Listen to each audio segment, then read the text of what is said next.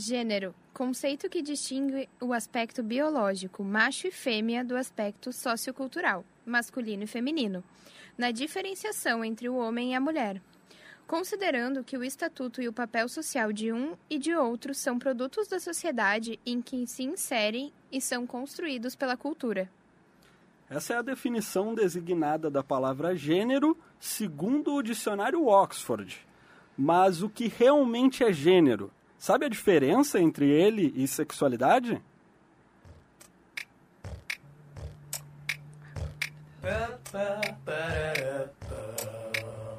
Podcast A. Nude Tabu vestido de informação. Sejam muito bem-vindos ao podcast A. Um podcast que quer falar abertamente sobre relacionamento e sexualidade você pode nos encontrar no Instagram, podcast.ah. Eu sou a Victoria Meneghetti. Eu sou o Jean Coimbra. No programa de hoje, a gente vai falar sobre gênero e preconceito. Vamos abordar também as consequências psicológicas e a influência na atual sociedade. E para falar nesse assunto com a gente, temos por telefone a pesquisadora na área de gênero, mestranda pela Fevale, formada em psicologia pela Unicinos, Marlute Menhart, conhecida como Malu.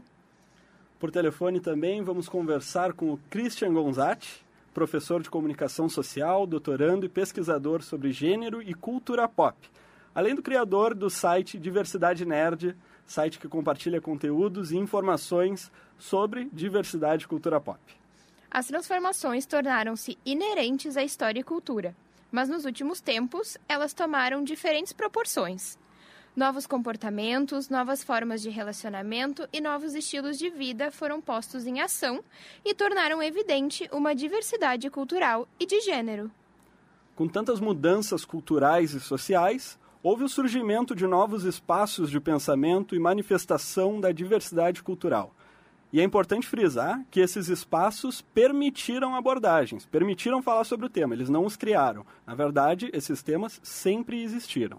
Estamos curiosos em saber mais sobre gênero e preconceito, que são fortemente considerados tabus na sociedade. Sejam bem-vindos ao nosso programa. Com o passar dos anos, surgiram estudos e definições mais sólidas sobre gênero e sexualidade. Há mais de 50 anos, a escritora francesa Simone de Beauvoir sacudiu poeira no meio dos, nos meios intelectuais com a seguinte frase: Ninguém nasce mulher, torna-se mulher. Foi há 50 anos, mas essa frase foi polemizada bem recentemente quando apareceu numa redação do Enem. Uh, sejam muito bem-vindos, uh, Christian e Malu. Eu vou começar perguntando sobre a nossa introdução ali, que era o conceito de gênero segundo o dicionário. Eu quero começar minha primeira pergunta para o Christian, se ele considera que esse conceito do dicionário está totalmente correto. Então, uh, sim, o, o, gênero, né, ele parte justamente dessa lógica de construir uma diferenciação em relação a um sexo biológico, né? Embora a gente vá ter uma complexificação mais contemporânea, inclusive desse marcador do sexo, né, pela Judith Butler, que vai questionar a própria materialidade do sexo, também vai entender que o sexo ele é produto do discurso, da cultura, é bem usual e operacionalizado né, nos estudos de gênero essa diferenciação entre o sexo biológico e o gênero como um produto da cultura. É o que a gente tem na contemporaneidade, né, um olhar complexo sobre o gênero, articulado com outros marcadores, o que vem sendo muito tensionado pelo feminismo interseccional, pelo feminismo negro, pela dada a importância de olhar gênero sempre uh, em relação à classe, sexualidade, uh, raça. Acho que a Malu pode complementar daí. Não, eu acho que é isso, né? Acho que é, é, é esse o caminho, assim, né?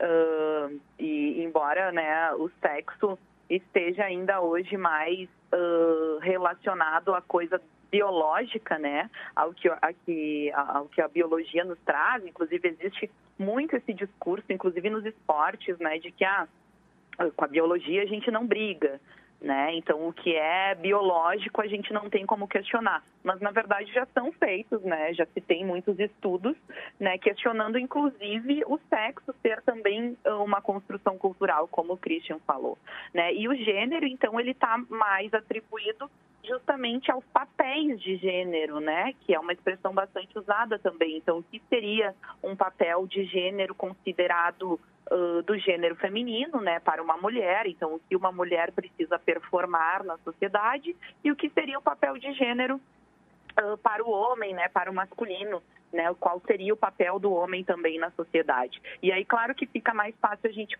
conversar né, sobre a desconstrução desses papéis de gênero na sociedade, na cultura, né, sobre, do que sobre propriamente a desconstrução né, do sexo e da biologia, porque daí né, a gente complica mais um pouco. Então, hoje já se faz uma discussão bem maior em relação à discussão dos papéis de gênero, né, do que propriamente as discussões da coisa do sexo e da biologia, embora elas já tenham já tenham começado, assim, né? Mas acho que as discussões de gênero a gente já conseguiu avançar um pouquinho mais, embora, né, a gente ainda tenha um contexto bastante retrógrado, né, em nível de Brasil, né? Tem muita gente uh, já tentando para essas para essas discussões dos papéis de gênero, das performances, inclusive né, para um gênero neutro, que gênero não é só feminino e masculino, né, existem muitas outras performances de gênero também, que a gente precisa falar delas. A Prof. Malu faz um trabalho muito legal nas escolas sobre gênero, sexualidade e saúde mental.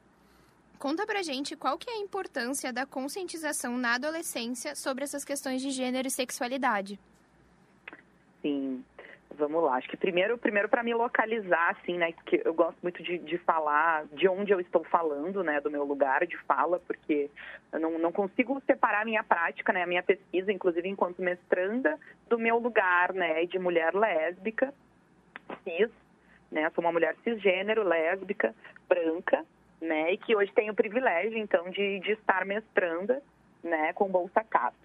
E acho que esse, esse, uh, esse trabalho que tenho feito nas escolas, ele também, sinto que ele também é uma forma de devolver para a sociedade o investimento que, que tem sido feito em mim, né, através dessa Bolsa CAP, uh, para que eu, enfim, coloque em, em, prática né, a minha pesquisa. Então, hoje eu estou trabalhando uh, com a rede pública de Novo Hamburgo, né, com as coordenadoras das escolas da rede pública de Novo Hamburgo, né, fazendo um trabalho, estou uh, realizando um mini curso chamado Gênero, Sexualidade e Saúde Mental nas Escolas. É preciso salvar vidas.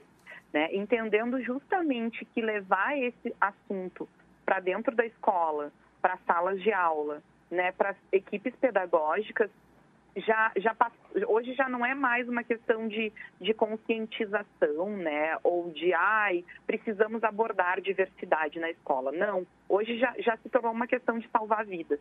Né? Porque tem muitas, muitas crianças, muitos adolescentes, né, que, que não têm muitas vezes em casa um lugar de acolhimento, um lugar de amparo, não conseguem falar sobre questões de sexualidade em casa, né? E aí a escola precisa ser esse lugar né, de amparo, de afeto, de acolhimento, onde essas crianças e esses adolescentes sintam né, a liberdade, o vínculo, né, e sintam que aquele ali é um lugar onde elas podem conversar, onde vai ter abertura. Né? Então, esse mini curso que eu estou que eu dando agora visa justamente isso, assim, capacitar e instrumenta, instrumentalizar professores, professoras e equipes pedagógicas a, a acolher, a escutar, a fazer uma escuta efetivamente qualificada e acolhedora para que essas crianças e esses adolescentes possam se expressar, né, e possam encontrar na escola esse lugar de diálogo, de entendimento, né, de vínculo e de afeto. Então, acho que, que né, já passou assim da coisa da conscientização. Hoje já é necessário, já é uma questão vital falar sobre isso nas escolas. É, o Christian também faz um trabalho bem interessante com Diversidade Nerd, e acredito que também muito mais para esse público mais jovem, né? É, é nessa fase da adolescência, Christian, que acontece a maior parte das descobertas sobre sexualidade e gênero? Você observa isso? Então, a gente tem, assim, vários né, relatos diferentes em relação a cada pessoa com a sua particularidade, com a sua história, mas a gente percebe que existe uma estrutura, principalmente em relação a LGBTs, né, do, dessa imposição do gênero e dessa ruptura do gênero já começar muito cedo, né, na infância. Eu mesmo, por exemplo, com seis anos de idade, já performava aquilo que não se esperava de um menino, inclusive no meu imaginário. Assim, porque foi com seis anos que eu comecei, por exemplo, a ter atração uh, por personagens masculinos. Né? Eu gostava muito de Power Rangers e eu era apaixonado pelo Ranger Vermelho. E é muito interessante que quando eu faço esses conteúdos, trazendo esses signos da cultura pop, para falar de um despertar queer, de um despertar LGBT, várias pessoas relatam a mesma situação, né? Ah, eu também, com seis anos, com sete anos, uh, me apaixonei pela Xena, me apaixonei pelo Ranger Vermelho, pelo Goku de Dragon Ball, e sempre, né, relatando também esse silêncio que se mantinha, dados os discursos da família, os discursos da escola. Então, tanto a infância quanto a adolescência, ela acaba sendo um espaço de uh, invisibilidade né, para a existência de crianças e adolescentes LGBT e de tentativa de regulação performativa do gênero, né? Porque é na, na infância e na adolescência que muitas pessoas sofrem traumas, né? Traumas que levam para a vida toda e aí precisam né, buscar ajuda profissional para lidar com isso, pelas violências que surgem na tentativa de enquadrar um corpo em determinada norma performativa.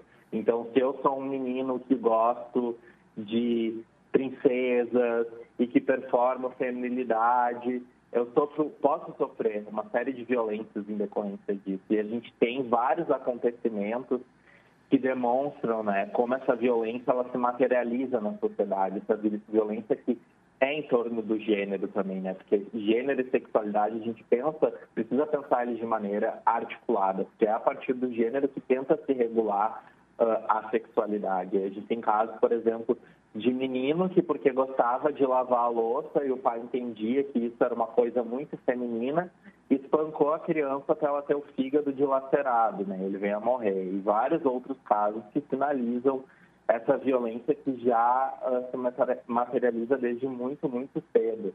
Então, é muito importante que a gente tenha espaços para debater sobre isso, que essa transformação ela surja realmente como a Manu pautou já na pedagogia, nos espaços pedagógicos uh, da infância, do ensino fundamental, e que também existam espaços de representação e discussão disso na mídia, né? Porque a mídia ela é um espaço de veiculação uh, de sentido sobre gênero. Então, a gente entende muitas vezes os limites e aquilo que é aceitável para a sociedade a partir da mídia. Embora hoje a gente já veja nessa mídia hegemônica ela sendo tensionada, se abrindo para mais representações. Então, a gente tem alguns desenhos com personagens LGBT que vão questionar também essas imposições em torno do gênero. E tudo isso acaba sendo muito importante, né? Inclusive essa interseccionalidade entre diferentes áreas, porque o que acontece muito na diversidade médica, eu fico às vezes até assim, um, uh, sem reação, né? Ficava no início muito atônito, mas agora o meu procedimento é sempre indicar para uma pessoa profissional. É muita criança e adolescente, né, relatando que está tendo pensamento suicida, que é muito difícil a situação em casa, queria alguém para conversar. E eu não sou um profissional nem da psicologia, nem da psiquiatria, né? Então, eu sempre indico psicólogos, pessoas LGBT, que essas pessoas entrem em contato pelo perfil, né? Pessoas que eu sei que são solícitas também e que estão abertas em relação a ajudar, a dialogar, porque a gente precisa também ter essa consciência, né? De entender os limites pelos quais a gente está olhando e tratando gênero, né? Pra, tem toda uma responsabilidade ética que envolve isso que vai também contra né, a lógica do que conservadores falam, que é, por exemplo, ah, ensinar gênero nas escolas é sexualizar crianças, é falar de uh, sexo, mostrar pênis e vagina e atos sexuais, quando é muito mais complexo do que isso. Né? E antes da, da pergunta da Vitória, eu quero pontuar que existe um estudo, inclusive, que diz que o que é social aí é o preconceito. Né? O preconceito é um fenômeno social, não biológico, e que ele eventualmente é carregado dos pais para os filhos como preconceito né, social. Então, é, é, todo esse, esse bullying que acontece muitas vezes na escola tem um reflexo fora do ambiente escolar, ele tem um reflexo que vem de casa. Para Malu, deixa eu te perguntar uma coisa. Questões de sexualidade e gênero são fortemente consideradas tabus, né? Inclusive a gente não tem o hábito muitas vezes de falar isso na sociedade. Como foi a recepção do teu projeto pelos alunos das escolas? Olha, na verdade, hoje, né, o mini curso que eu estou dando, ele é mais voltado para as equipes pedagógicas, mas eu já fiz muitos trabalhos uh, em escolas uh, com turmas, né, desde de quinto, sexto ano até ensino médio, assim, né, já passei por muitas escolas, enfim, conversando com crianças e adolescentes sobre esses temas, né, gênero e sexualidade. E, e acho que a recepção, né, ela sempre, ela sempre uh, é, é, varia entre um alívio, né, muito grande, assim, que tu nota no rosto dessas crianças desses adolescentes de ufa, né, podemos falar sobre isso aqui, né? E às vezes também uma certa apreensão, né? Do tipo, bom, a gente está falando sobre isso, né? Se eu contar isso em casa, o que que os meus pais, o que que a minha família vai achar disso, né? Então um certo medo também, uma certa apreensão de que será que podemos, será que posso falar disso aqui, assim, né? Mas é, é, é importante assim ressaltar que é, é um trabalho que precisa ser feito também com uma certa um trabalho de formiguinha assim né que precisa ser feito também com um certo cuidado né eu acho que eu por não performar né uma mulher um papel de né uma mulher uh, feminina né com, com aquele papel de gênero mais feminino que a sociedade Uh, atribui, né? Já chego na escola, então a minha presença muitas vezes na sala de aula já é uma intervenção, né? Porque olham para mim uma psicóloga, né? Que tem que se veste de uma maneira diferente de grande parte das mulheres, né? E que, enfim, usa cabelo curto, né? Então isso já é uma intervenção, porque eu já estou performando ali um outro tipo de mulher, né? Diferente de, todo, de todas aquelas outras que muitas vezes eles estão acostumados em ter na vida deles, assim. Então isso já é uma intervenção, né? Então a minha presença ali já começa uh, anunciando, né, que a gente vai falar um pouco sobre isso, sobre outras formas de ser e outras formas de se relacionar né? E, e a recepção né, sempre são muito bem acolhidas pelas crianças e pelos adolescentes. E aí é interessante, assim, que alguns conseguem falar um pouco mais, conseguem relatar algumas histórias de família, alguns inclusive conseguem falar sobre si, outros ficam naquela apreensão de será que posso, será que não posso, mas o retorno que eu tenho, assim, né, depois das professoras, das equipes pedagógicas, é sempre muito interessante, assim, porque sempre se observa que depois dessa conversa, depois desse diálogo, né, acontece alguma coisa, alguém consegue chamar a prof ou alguma colega para conversar, para se abrir, alguém consegue se soltar mais, né? Alguém consegue, enfim, conversar em casa sobre isso, que também é super importante, né? Porque acredito que também muitas vezes a gente não consegue chegar nas famílias, mas a gente chegando nas crianças e nos adolescentes, eles também conseguem levar isso para casa, né? Eles também conseguem levar essa discussão para os pais que muitas vezes são um pouco mais retrógrados e aí de pouco em pouco também vai se desconstruindo e vai tentando se levar também essa discussão para dentro de casa né? Porque acho que historicamente, culturalmente, o Brasil é um país né, extremamente preconceituoso, extremamente homofóbico, transfóbico, né? Hoje o Brasil é o país que mais mata LGBTs no mundo, né? Então, se a gente não for falar disso desde a escola, né? Se a gente não for falar disso desde a infância, né? Acho que desde a educação infantil, né? Uh, da educação infantil, na educação básica e, e depois lá no ensino médio superior, a gente precisa falar disso, a gente precisa pautar essas discussões, porque só, só assim a gente vai conseguir mudar um pouco né, a sociedade que a gente vive e só dessa maneira a gente vai conseguir fazer com que esse ranking né, não seja tão, tão desesperador e tão triste né, como ele vem sendo, assim, porque acho que a, a história né, e a cultura nos dizem né, que a heteronorma ela há muito tempo insiste em colocar as pessoas LGBTs no seu, nos seus armários, insiste em matar as pessoas LGBTs, né, e por isso a gente tem que estar sempre resistindo, sempre resistindo, sempre provocando, sempre saindo da nossa zona de conforto, sempre fazendo as pessoas pensarem, né. Eu sempre digo que para nós, né, comunidade LGBT, apenas existir nunca foi possível, né? A gente sempre precisou resistir para poder existir. Então, acho que levar isso para dentro da, das escolas também é uma tentativa de que a nossa existência daqui um pouco, daqui um tempo, né, seja mais possível, mais saudável, né, e mais legitimada, assim, em todos os espaços da sociedade. E vamos frisar aqui que tanto a professora Malu quanto o Christian eles são LGBTQIA+. E por isso eles têm muito mais do que o conhecimento acadêmico e científico, eh, porque ambos estão inseridos em primeira pessoa nessa abordagem. É, para finalizar, eu pergunto para vocês dois, pode começar pela Marlu, que, que fez essa provocação aqui, uh, qual é o primeiro passo que vocês enxergam para mudar essa sociedade, muitas vezes retrógrada e heteronormativa? Difícil, né? Um primeiro passo, assim. Eu acho que são muitos passos, né? Acho que, mas que assim, se eu puder, né? Se eu pudesse dizer assim o que eu vejo que tem funcionado, né? Em todos os espaços que eu vou é falar, é dialogar, é trazer o assunto à tona, né? Porque quando a gente não fala, a gente não existe. Quando a gente não representa, quando a gente não é representado, a gente não existe. Né? Então, eu acho que o primeiro passo é falar sobre, é levar essas discussões para absolutamente todos os lugares, sem exceção. Todo lugar é lugar para falar disso, né? inclusive na escola, inclusive na família, inclusive uh, nas religiões.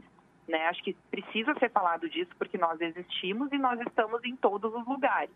Né? Então, acho que assim, se eu puder dizer um primeiro passo para que se comece a mudar esse contexto, é falar, é trazer à tona, é não colocar para debaixo do tapete, não colocar no armário, né? É tirar do armário e falar sobre isso, assim.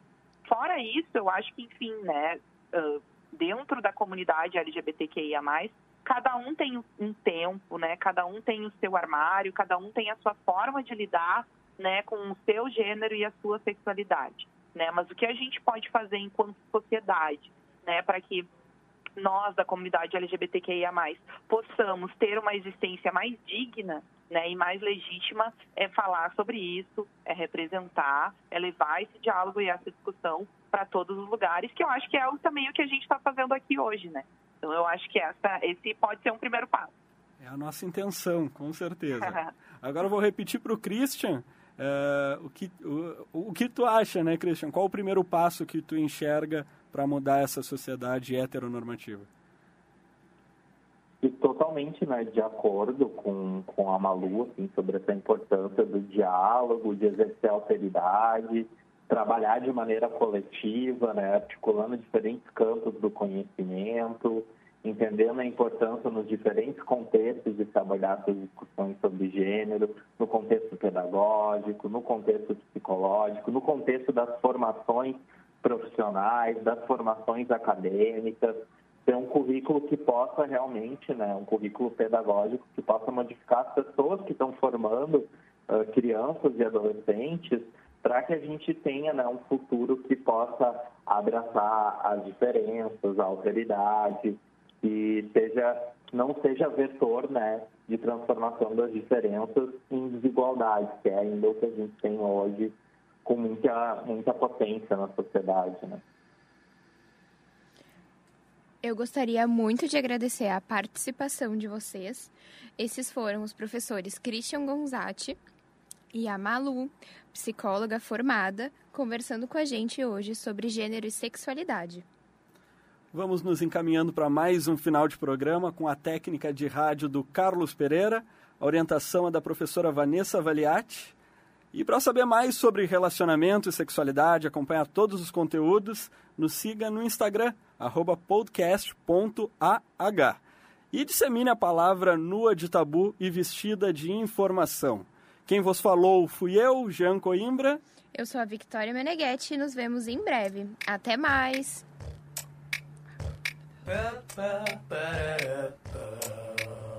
Podcast Ah, no de tabu vestido de informação.